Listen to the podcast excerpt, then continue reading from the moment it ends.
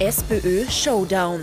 Der rote Streit eskaliert. Nächste Woche treffen die Kontrahenten Randy Wagner und Doskozil aufeinander. Türkise Träume. In seiner Kanzlerrede präsentiert Nehammer seine Vorstellungen für 2030. Keine Koalition mit SPÖ. In Niederösterreich bricht die ÖVP die Verhandlungen ab. Die Zeichen stehen jetzt auf schwarz-blau.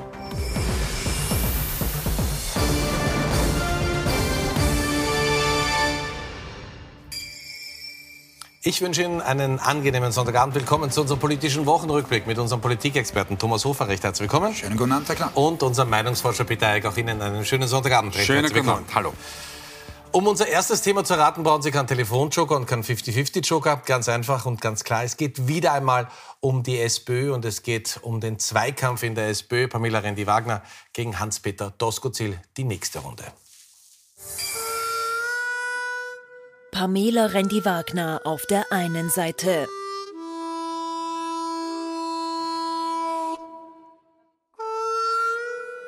Hans-Peter Doskozil auf der anderen.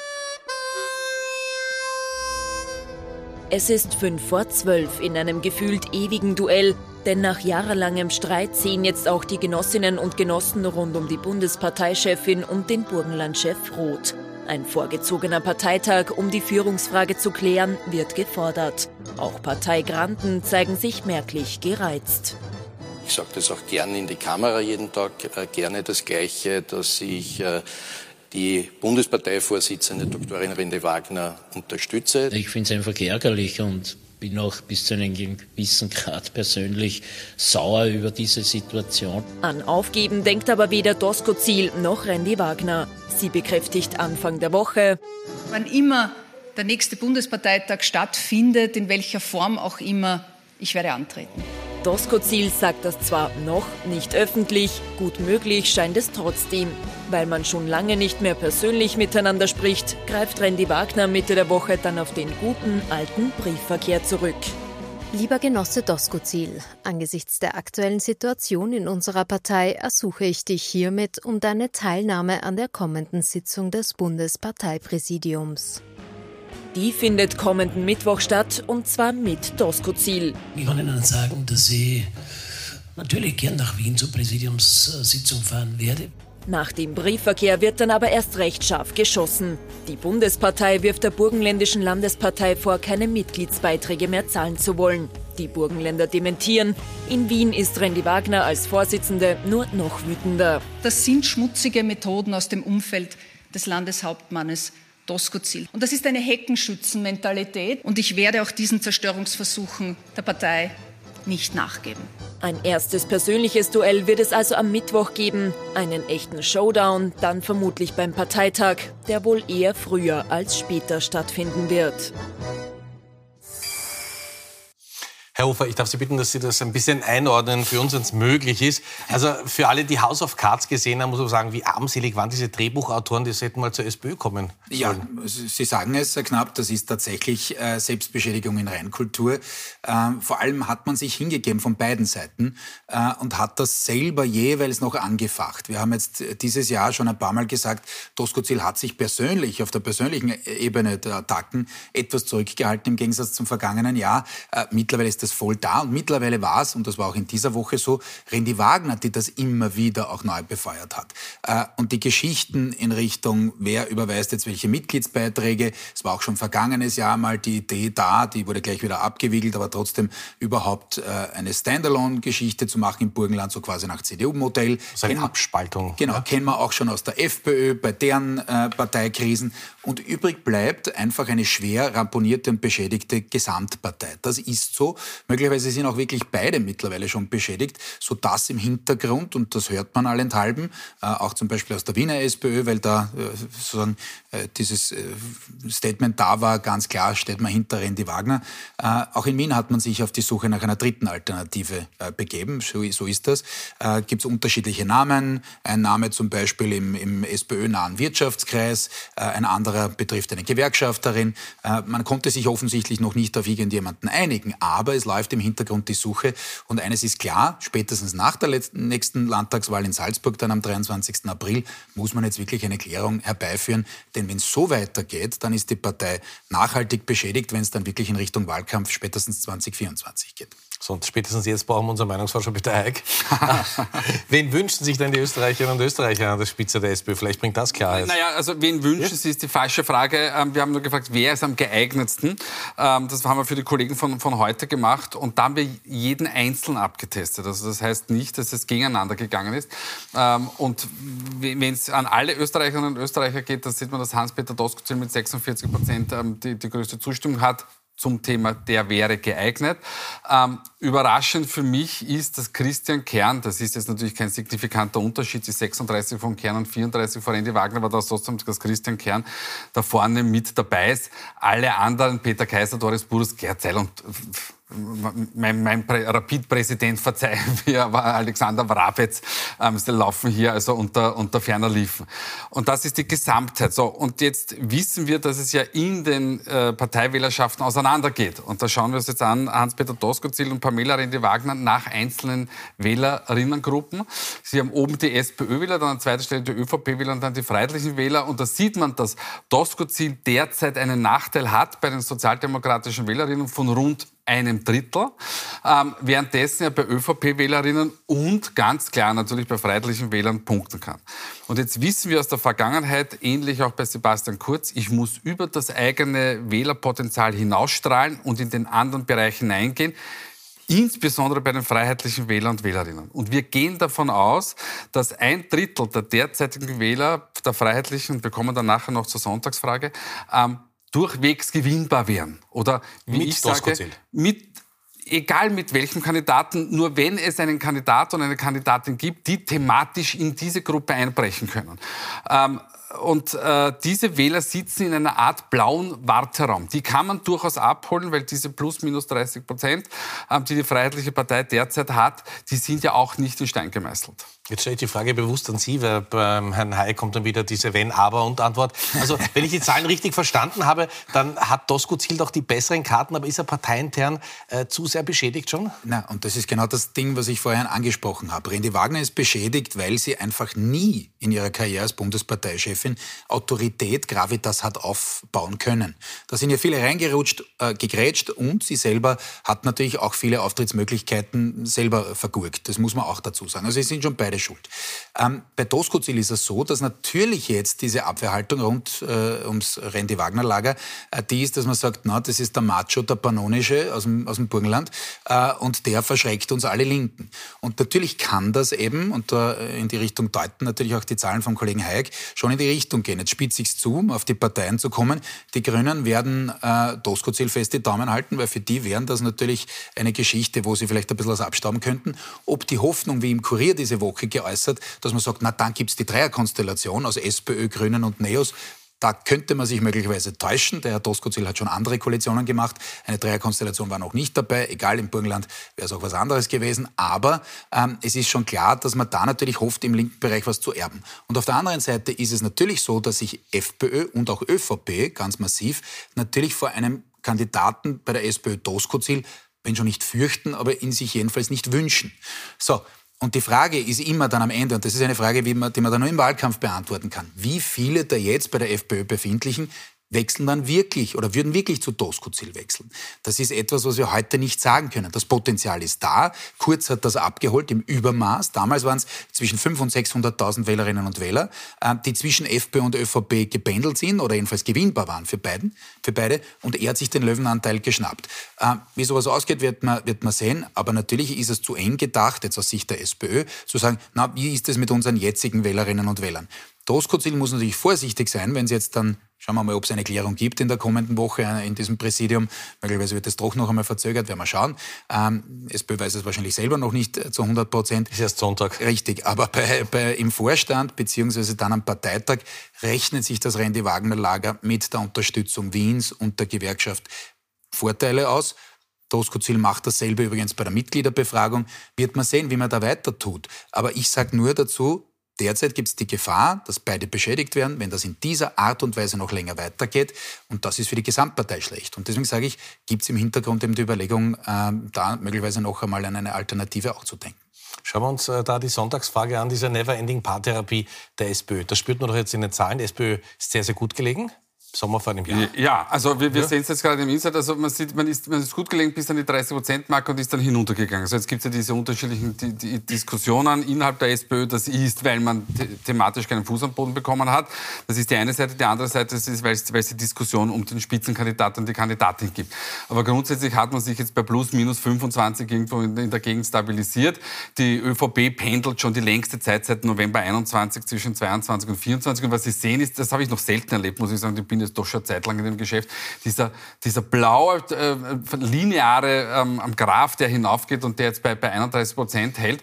Aber ich wiederhole mich noch einmal, ähm, das sind nicht alles Wähler, die ganz gefestigte freiheitliche Wähler sind. Wir gehen davon aus, dass zwei Drittel der Wähler und Wählerinnen, ähm, das ist blaues Potenzial, da, da, fährt mittlerweile fast schon der Eisenbahn drin, das ist plus minus 20 Prozent.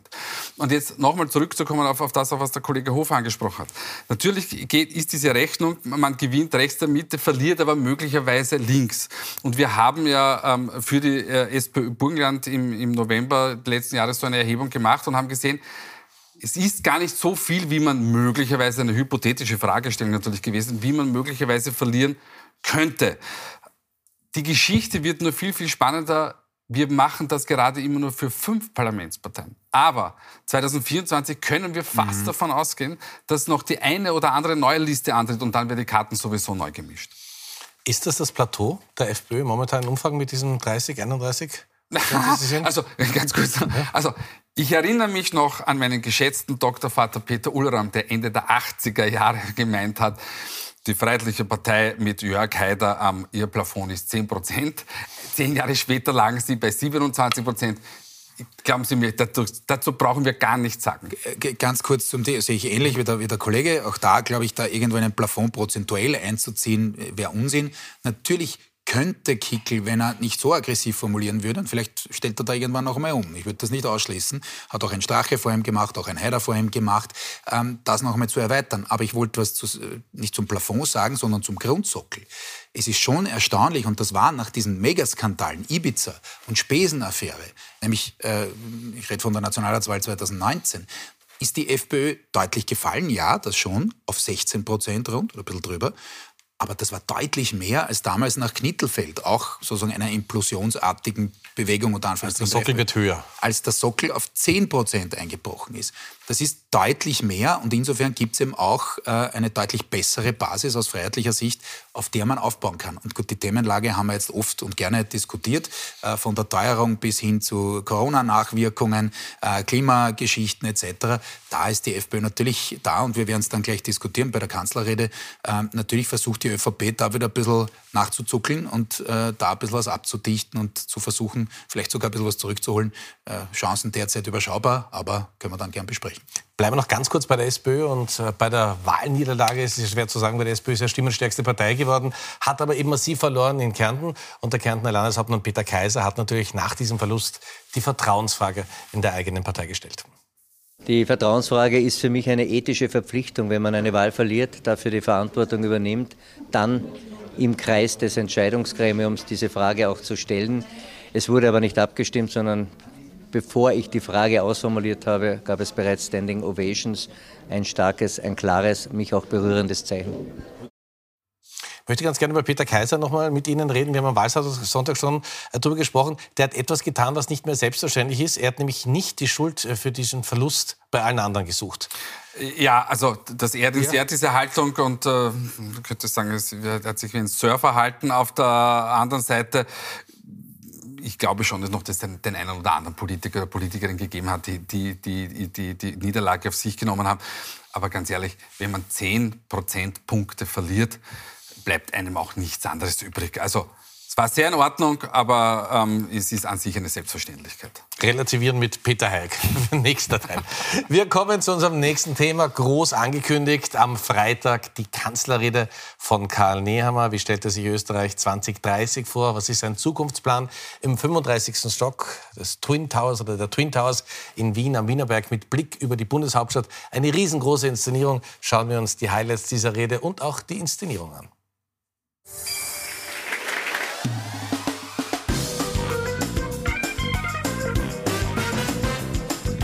Der Bundeskanzler groß inszeniert.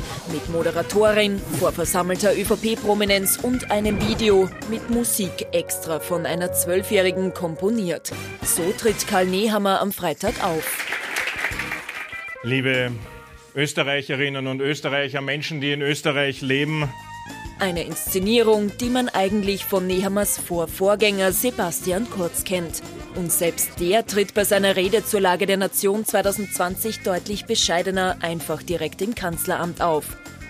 Dafür gibt es inhaltlich gewisse Parallelen. Beide Reden drehen sich zwangsläufig um die vorherrschenden Krisen. Darum, dass sie Österreich verändert haben. Das war ein Jahr, das uns schon bisher sehr viel abverlangt hat. Aber die gute Nachricht ist, es gibt schön langsam Licht am Ende des Tunnels. Die Krisen haben uns gezeigt, dass die Gesellschaft auch dann sehr rasch ins Wanken kommen kann. Getrieben von Sorgen und Ängsten. Wir erleben plötzlich einen ungeahnten Hass. Und darum, wie gut man das Land trotzdem durch die Krisen geführt habe. So kann man zusammenfassend durchaus sagen, dass Österreich im internationalen Vergleich die Krise bisher so sehr gut gemeistert hat. Obwohl alle gesagt haben, es wird nicht möglich sein, Gas von woanders her nach Österreich zu bekommen. Und es ist uns gelungen, auch diese Krise gemeinsam zu meistern. Nehammer überrascht aber auch durch seinen Ton und manche Aussagen. Da läuft auch zum Teil was falsch in unserem Staate. Das Thema Klimakleben. Ein neues Wort, oder? Wir sind äh, ja Lernende, alle gemeinsam. Auch ich werde mich dagegen aussprechen, den Verbrennungsmotor zu verbannen. Am Ende unterscheidet sich Nehammers Rede dann doch deutlich von der seines Vorvorgängers Kurz. Sie ist nämlich fast dreimal so lang. Hofer, in der Einordnung wieder, es war ein Riesenspektakel. Wir berichten auch heute noch ausführlich drüber. Die Zeitungen haben viel drüber geschrieben. Äh, ist es Nehammer gelungen, in dieser Rede mal sich selber klar zu positionieren? Also es war zumindest einmal ein klarer Versuch da, sich zu positionieren. Das war jetzt vielleicht weniger visionär in dem Sinn, äh, wie man es ja davor gesehen hat oder gehört hat, angekündigterweise. Äh, aber was schon da ist, äh, das muss man sagen, ist jetzt zumindest die Idee, wohin man will. Und das ist so ein bisschen zurück in die Zukunft, nicht? Nämlich insofern, dass man sagt, man versucht diese Kernstärken, die man hatte, in der noch erfolgreichen Zeit von Kurz, danach ging es ja mit Kurz und durch Kurz bergab für die ÖVP, aber 17 und 19 hat man fraglos große Wahlerfolge gefeiert. Und zwar womit? Mit einer Positionierung, wir haben heute schon darüber geredet, äh, die durchaus freiheitliche Themen mitgenommen hat, die durchaus kantiger, offensiver bis aggressiver formuliert hat. Und diese Geschichte, ja, diese Positionierung von Kurz aus diesen Wahlkämpfen, die versucht Nehammer jetzt ein bisschen für sich zu nehmen. Also konkret, wir haben es gehört, die Sozialleistungsgeschichte, natürlich der alte Haudern, unter Anführungszeichen, schon ein paar Jahre alt jetzt, Thema Migration und durchaus insgesamt sozusagen diese Aufladung wieder in Richtung Leistungsgerechtigkeit. Früher mal war es so, dass die ÖVP das Thema Gerechtigkeit der SPÖ überlassen hat, wo man gesagt hat, die reden von sozialer Gerechtigkeit, das ist deren Feld. Kurz ist der Erste gewesen, der dort eingebrochen ist und gesagt, na Moment, wir definieren das nicht als soziale Gerechtigkeit, sondern als Gerechtigkeit für Leistungsträger. Und das versucht Nehammer jetzt auch. Natürlich geht er, das ist im äh, Beitrag schon kurz angetönt, ähm, natürlich geht er da auch deutlich auf Distanz zum aktuellen Koalitionspartner. Nicht mit der Absicht, dass er jetzt die Koalition sprengt in den nächsten Wochen, das glaube ich nicht, dass passiert, aber es steht der nächste Wahlkampf vor der Tür, unter Anführungszeichen, nicht der Intensivwahlkampf, aber will er sich positionieren, will er seine Partei nach zwei solchen Jahren wieder einmal ein bisschen in die Offensive bringen, dann muss er spätestens jetzt anfangen damit. Noch dazu mit einer schlingenden SPÖ. Nicht? Das ist ja auch eine Chance für die ÖVP. Das heißt, er hat jetzt versucht, auch in Richtung Wahlkampf äh, mit ganz klaren Ansagen, Stichwort äh, Klimaschutz zum Beispiel, ähm, Stichwort auch Wirtschaft, auch da gab es viele Skeptiker, wo er gesagt hat, so, wir sind für den Erhalt des Verbrennungsmotors, halt trotzdem CO2-neutral, aber trotzdem ähm, da die eigenen Zielgruppen stärker einzubinden und sich eben auch abzugrenzen von den äh, Koalitionspartnern. Die Rede hat ja am Freitag in Wien stattgefunden, im 10. Bezirk. Und Karl Nehammer, der Kanzler, musste dann zurück. Es war nur ein Unfall auf der Tangente. Und Karl Nehammer musste dann mit den Öffentlichen, mit der U-Bahn zurück und ist dabei auch äh, von einem heute Lesereporter, einer Lesereporterin fotografiert worden. Der Bundeskanzler in der U-Bahn, weil er es auf der Straße nicht mehr geschafft hätte. Wird das, äh, Herr Hofer, die Grünen wenigstens ein bisschen versöhnt haben, dass er mit den öffentlichen Verkehrsmitteln zurück musste? Also die erste Reaktion ja. von der äh, Umweltministerin und Klimaministerin Gewessler hat nicht ganz genau danach geklungen. War klar, dass die den Federhandschuh irgendwie aufnehmen müssen. Zwar nicht jetzt nicht überbetonen. Ob jetzt die U-Bahn-Fahrt ihn rettet, ich wage es zu bezweifeln. Das wird schon ruppiger jetzt. Und das haben wir auch schon gesehen, Stichwort Mietpreisbremse und Grunderwerbsteuer, die die ÖVP dann eingefordert hat, also deren Abschaffung für den Ersterwerb äh, des Eigenheims quasi. Äh, also da wird die ÖVP, die sich natürlich vom eigenen Gefühl her äh, in den vergangenen Monaten eigentlich am Nasenring durch die Arena geführt, gefühlt hat in der Koalition, die wird jetzt schon wieder versuchen, mehr Selbstbewusstsein äh, zu entwickeln. Heik, äh, großes Thema war natürlich auch die Krisenbewältigung. Wird äh, Nehammer das zugeschrieben, dass er ein Krisenmanager ist, ein erfolgreicher? Naja, das war ja auch Sinn und Zweck auch dies, dies, dies, dieser Rede. Er wollte sich als Kanzler äh, positionieren und als jemand, der natürlich Krisen managen kann. Ähm, und äh, leider Gottes die schlechte Nachricht ist, nein, also die, die, die Bevölkerung äh, sieht ihn als nicht als solchen. Ähm, wir werden das jetzt dann gleich im Insatz sehen. Das Problem ist aber natürlich, dass er ja noch gar nicht diese Zeit hatte, ähm, sich hier zu, zu positionieren. Also 35 Prozent sagen, ähm, ja, also unter Umständen, es ist ja nicht bahnbrechender Jubel, ähm, der ihn da, der, der begleitet. Ähm, für ihn ist aber in erster Linie natürlich als Kanzler die Gesamtbevölkerung immer ein, ein, ein, gewichtiges Mittel, aber ganz, ganz wichtig ist natürlich die eigene Wählerschaft. Und in der eigenen, Wählerschaft ist er dann mittlerweile deutlich besser ähm, positioniert. Wir sehen das jetzt, da sagen 83 Prozent, ja, ja, na, er macht das schon ganz gut. Und das ist einmal eine Basis, auf der er aufbauen kann. Ähm, er hatte jetzt ähm, die zwei Jahre hinter, also nicht das Bundeskanzler, aber natürlich diese, diese Pandemie-Krisenjahre hinter sich. Und die Ausläufer der Ukraine, insbesondere was natürlich die Energie betrifft, da merkt man, es, die, der Preis, die Preise entspannen sich und so. Es ist natürlich alles noch sehr angespannt, aber es ist nicht dieses ganz, ganz große Katastrophenszenario eingetreten, das wir noch vor einem Jahr, wir haben alle nicht gewusst, wohin es geht. Und jetzt könnte er langsam beginnen, sich da und dort zu positionieren. Und das war der, der, diese Rede war eigentlich der, der Auftakt dafür, wenn nicht sogar der Wahlkampfauftakt für die Nationalratswahl 2024. Und natürlich hat es bei der Rede von Karl Niemer sofort den Vergleich zu Sebastian Kurz gegeben. Und äh, Sebastian Kurz hat heute am Sonntag ein großes Interview im Kurier gegeben. Wir schauen da ganz kurz rein und er sagt also, ähm, eine Rückkehr in die Politik ist für ihn keine Option. Herr Hofer, ist das Zufall, dass gerade zwei Tage nach der Rede von Niemer Sebastian Kurz groß auftritt und mehrfach versichert, dass es keine Option ist, um sich dann doch äh, ein paar politischen Themen zu widmen? Also ich glaube, es ist kurzfristig äh, wirklich keine Option für ihn, jedenfalls nicht bis zur Erklärung der Vorwürfe äh, durch die WKSDA. Äh, aber natürlich in der Partei, ja, das muss man den Zuseherinnen und Zusehern ein bisschen, bisschen äh, offenlegen, glaube ich. Äh, klar, er sagt, nein, ich komme nicht zurück und jeder sagt, na, sagt er eh so. Aber in der Partei wird es natürlich anders verstanden. Da sagt man, okay, warum muss das sein, zwei Tage nach dieser großen Rede? Das war jetzt doch jetzt die Bühne für den Herrn Herrn Nehammer, warum muss er da dazwischen grätschen? Äh, das alles wird diskutiert. Auch eine Passage war ganz interessant im Interview, der auch intern heftig diskutiert wird, wo er sagt, na sind Sie noch ÖVP-Mitglied? Und er sagt, na klar, nicht mehr sozusagen im Amt und Würden, aber als einfaches Mitglied natürlich. Da gab es ja gerade auch aus Niederösterreich, während des Niederösterreich-Wahlkampfs, der ist schon vorbei, wissen wir, aber trotzdem mit bekanntem Ausgang, den Vorwurf an ihn und sein Lager, und er sagt, na bitte, wenn er Größe gehabt hätte, hätte er die Mitgliedschaft ruhend gestellt. Das hätte der ÖVP einiges an, an Scharmützel, an Nachfragen, an unangenehmen Interviews erspart. So, und daran sieht man, dass es da schon ein bisschen noch Reibereien gibt im Hintergrund, auch wenn, und da glaube ich, äh, sagt er das auch so, nicht zu Unrecht, das nächste Mal bei der Wahl kann ich mir das beim besten Willen nicht vorstellen. Wenn der einst in seinem Sinne das alles geklärt sein sollte, was ich nicht weiß, ob es so sein wird äh, vor Gericht, dann vielleicht irgendwann wieder mal, aber jetzt in absehbarer Zeit nicht. Aber er hat, glaube ich, durchaus bisschen Freude daran, äh, dass er immer noch ein bisschen mitspielt. Jede Menge Vorwürfe, eigener Untersuchungsausschuss. Ähm, die ÖVP als Korruptionspartei. Ist es Karl Nehammer gelungen, äh, da ein bisschen eine Neupositionierung äh, zu machen Nein. für die ÖVP auch nicht. Gut. Nein, also ja? Pech ja? gehabt ähm, ja. sehen wir jetzt auch gleich. Also wir haben ziemlich ist es überhaupt möglich in einem Jahr, zu, in dem man da Nein, das ist natürlich nicht, weil, weil in der Politik ist es ganz einfach. Das Vertrauen ist ganz, ganz leicht äh, ähm, ruiniert, aber ganz schwer wieder aufgebaut. Wir, wir sehen, dass, dass 63 Prozent sagen, na, da, da, da, geht gar nichts ähm, oder da, da hat man nichts verbessert. Äh, und das wird auch so, so schnell äh, nicht, nicht mehr gelingen.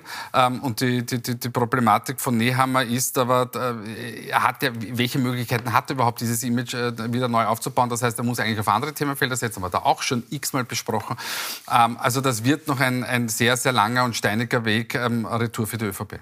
Wir bleiben bei der ÖVP und kommen ins ÖVP-Kernland nach Niederösterreich. Da gestalten sich ja die Verhandlungen für eine gemeinsame Regierung recht schwierig. Mit der SPÖ wird es wohl nichts. Jetzt könnte es mit der FPÖ klappen. Die Verhandlungen, wie gesagt, sehr, sehr mühsam für die erfolgsverwöhnte ÖVP in Niederösterreich, die wohl jetzt gerade in diesen Tagen ganz besonders dieser Zeit nachtraute, als man in der Regierung noch keinen Partner brauchte.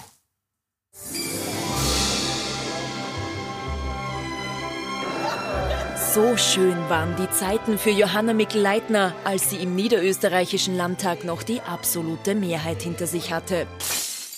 Doch jetzt braucht sie eine andere Partei an ihrer Seite. Und die Koalitionspartnersuche läuft holprig. Die SPÖ stellt klare Forderungen. Für Mikl-Leitner sind sie teils standortschädlich. Am Donnerstag gibt sie den Roten deswegen den Laufpass, bricht die Verhandlungen ab und verhandelt schon am nächsten Tag mit der FPÖ. Also von der Geschwindigkeit waren wir doch ähm, etwas überrascht. Aber wenn die Volkspartei lieber mit anderen Parteien ähm, verhandelt und denkt, da kann man vielleicht eher jemanden mit Posten und schönen Büros ähm, locken, dann ist das zur Kenntnis zu nehmen, dann ist das auch vollkommen in Ordnung. Wenn ich aber uns etwas vorwerfen kann, dann, dass wir zu gutgläubig waren, was die SPÖ betrifft.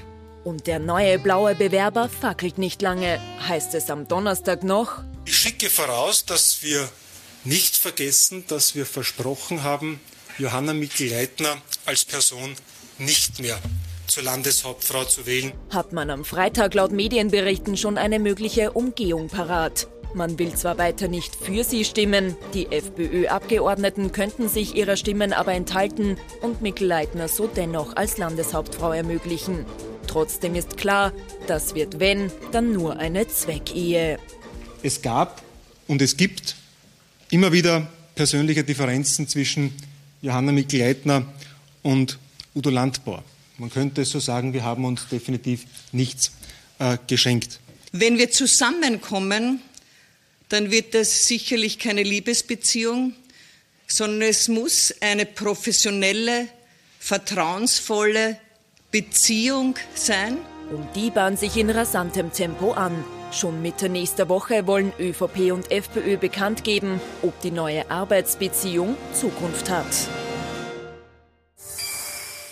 Herr Eigenmann wird das Gefühl nicht los, da gehen wir in die nächste Paartherapie, weil wir jetzt schon, dass es keine Liebesbeziehung wird. Muss es ja auch nicht sein. Aber trotzdem, wie gefährlich ist das für die FPÖ, da jetzt eine Zusammenarbeit mit der ÖVP nach all dem, was man der ÖVP im Wahlkampf ausgerichtet hat?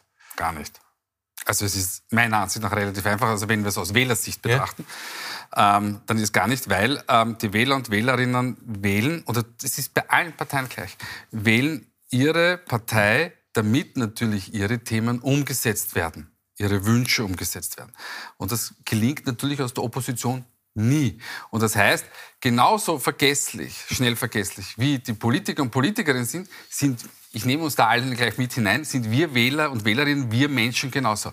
Und dann sagt man halt, also die freiheitlichen Wähler sagen, naja, mein Gott, dann hat halt der Udo gesagt, ähm, er wählt sie nicht und sie sind ja eh ausgezogen. Und dann hat man, das geht ganz schnell und dementsprechend braucht sich der Herr Landbauer keine Sorgen machen und deshalb agiert auch der Herr Landbauer so, wie er agiert, ähm, weil er weiß, dass es genauso ist. Herr Hofer, ist es wirklich genauso oder ist das Kickel ja. vielleicht gar nicht so recht, wenn die... Ähm gut, das ist wieder was anderes. Man kann schon ja. sagen, äh, gut, braucht er jetzt da irgendwie große ja. Regierungsbeteiligungen, aber ich bin beim Kollegen Hayek. Es ist genau so, wenn die FPÖ, und das ist eine tolle Situation als für die Freiheitlichen, weil jetzt können sie den Preis wirklich nach oben drehen. Ja? Äh, und das wird jetzt teuer für die niederösterreichische ÖVP. Ich glaube im Übrigen, aber vielleicht können wir dann nach der Pause noch über den Herrn Hergovich reden, äh, dass er auch seine eigene Position da angestrebt hat, nämlich der SPÖ Chef der Neuen Niederösterreich. Aber jetzt bleiben wir bei der ÖVP einmal vor der Pause noch. Es ist klar, die ÖVP ist das erste Mal wirklich unter Druck, war teilweise irritiert, nicht? Äh, auch ob der Wortwahl des bisherigen Koalitionsverhandlers, äh, also gegenübers eigentlich. Äh, und man weiß jetzt nicht so recht und hofft jetzt eigentlich inständig, dass die Freiheitlichen das machen. Denn was bleibt übrig als Alternative? Neuwahlen. Also die ÖVP Niederösterreich will jetzt da nicht in Neuwahlen gehen. Das ist einmal klar. Und insofern, wie gesagt, äh, können die Freiheitlichen sagen, wir müssen nicht in die Regierung. Das kann Ihnen nur recht sein. Weil wir sind ja schon drin. Ne? Weil wir, wir, ja, das ja. Genau. Proport wieder was anderes, ja, Kollege Heik, das ist schon richtig. Aber Sie müssen auch nicht wirklich ein Arbeitsübereinkommen, bleiben wir so, äh, abschließen. Aber wenn es denn das Ganze spielt, na dann nehmen Sie es, wenn die Themen passen, die Ressort passen, ähm, dann, dann, dann nimmt man das sicher gerne. Und was war jetzt der Plan der SPÖ und des neuen SPÖ-Chefs in Niederösterreich und hat er sich am Schluss vielleicht doch selbst übertrippelt? Darüber reden wir gleich und dann gibt es noch wie gewohnt die Top und Flops in dieser Woche. Wir machen eine kleine Pause und sind in wenigen Minuten gleich wieder zurück.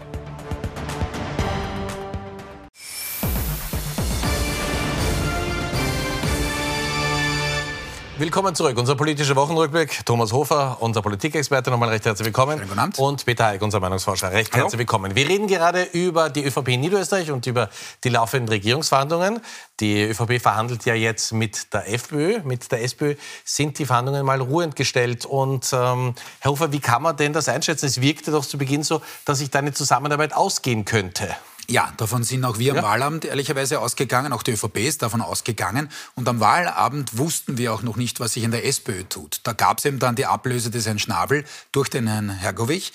Äh, und der hat gleich mal einen äh, frischen Wind äh, reingebracht, hatte zwei ZIP-2-Auftritte. Also es können nicht alle Landesparteiobleute der SPÖ von sich behaupten, die nicht auch gleichzeitig Landeshauptmann sind. Ähm, und insofern glaube ich, die eine Interpretation ist, er hat sich selbst übertrippelt damit. Mag sein, aber wenn ich mir die Wortwahl anschaue, die er gewählt hat, wo er gesagt hat in einem Zeitinterview, wenn nicht alle, wörtliches Zitat, alle meine Bedingungen erfüllt werden, und die hat er publik gemacht, dann muss er wissen, und er ist schon ein politischer Profi, denn er hat in vielen Kabinetten gearbeitet. Er ist kein Frischgefangter, er ist kein Quereinsteiger. Muss er wissen, dass nicht alle für die ÖVP äh, akzeptabel sind, dann hackt er sich, wörtliches Zitat, dann hackt er sich die Hand ab. Also gut, entweder hat ihn da irgendwie doch brachial Naivität überkommen und er hat dann nicht gerechnet mit dem, was da passiert. Ich bin eher der Meinung, dass er sich deutlich positioniert als einer, der halt keine Hinterzimmerpolitik macht. Ich meine, Verhandlungen finden im Hinterzimmer statt. Das ist eigentlich, ist eigentlich so. Der für Transparenz ist, der für sozialdemokratische Werte ist.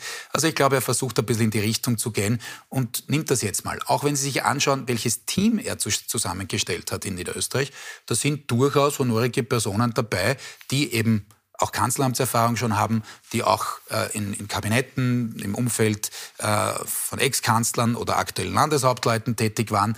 Also da ist schon einer am Platz, würde ich sagen, der möglicherweise mehr will und jetzt nicht den Grüß-August spielen will. Äh, wenn sich's ausgegangen wäre, das ist fast ein bisschen ähnlich wie bei der FPÖ, und die ÖVP gesagt hat, wunderbar, Sie wünschen, wir spielen, wir übernehmen eher alle sozialdemokratischen Themen, na, dann hätte er es vielleicht genommen, aber er hat den Preis schon extrem hoch angesetzt. Ich glaube wissend, dass das für die ÖVP ganz schwer zu schlucken ist. Das heißt, wir werden von Sven Hergovich noch mehr hören, möglicherweise in der Bundespolitik? Naja, ich, ich, ich bin ja beim Kollegen Hofer. Aber. Ah, es gibt ja. ein kleines Aber. Ja. Ähm, und zwar, wenn er es tatsächlich so angelegt hat, dann müsste er eigentlich jetzt auch dann den zweiten Schritt setzen und sagen, ich gehe aber sicher nicht als Landesrat in der Regierung, ich bleibe als Clubobmann im, im, im, im, Landtag. Weil sonst bin ich, erstens wird man, äh, wie es üblich ist in so Proportsregierungen, zwei machen Arbeitsübereinkommen, der dritte ist der Zusehend, dem gibt man halt ein paar Ressorts, ein paar ausgeräumte. Und da müsste er eigentlich als Clubobmann in den Landtag gehen und von dort dann seine, Entschuldigen Sie, seine Position dort betreiben und wirkliche quasi Oppositionsarbeit in der Regierung machen. Durchaus möglich, bei der FPÖ war das ja ähnlich. Genau. Sie trinken gerne einen Schluck Wasser. Sie kommen nicht erst in einer Minute wieder dran. Wir sind bei den Top genau. und Flops. äh, wer ist in dieser Woche besonders positiv aufgefallen und wer hätte es durchaus besser machen können? Bitte schön, wir haben Thomas Hofer und Peter Eick, die beiden Herren, getrennt voneinander befragt. So. Äh, ja. ja. es ist jetzt eigentlich eh gar nicht so schwierig. Ich habe mit der Grafikerin vorher gesprochen ja. und gesagt, das ist jetzt ein, ein Suchrätsel, ja. ein Suchrätsel für unseren Herrn Knapp. Äh, es ist ganz leicht erklärt. Äh, top sind alle anderen Parteien, nicht weil sie so Großartiges zustande gebracht hätten, also abgesehen von der SPÖ, sondern weil sie sich das erste, freie, erste Reihe fußfrei wie im Kino anschauen können, das Theater, äh, die Tragikomödie, die sich da in der SPÖ abspielt. Also viel hat man nicht gemacht für den Top, aber er ist da, weil sich die SPÖ, deswegen Flop, einfach derzeit nur selbst beschädigt und das in einer Zeit, und das muss man sich wirklich auf der Zunge zergehen lassen, wo die sozialdemokratischen Themen nur so auf der Straße liegen. Also das in dieser Zeit so zustande zu bekommen, wo man permanent nur die eigenen Befindlichkeiten äh, orchestriert in der Öffentlichkeit äh, und auch jeden, jede, jede, jeden kleinen Nebensatz äh, noch einmal inszeniert, nämlich negativ für die eigene Partei, das ist schon atemberaubend. Und nächste Folge und nächste Aufführung dann am Mittwoch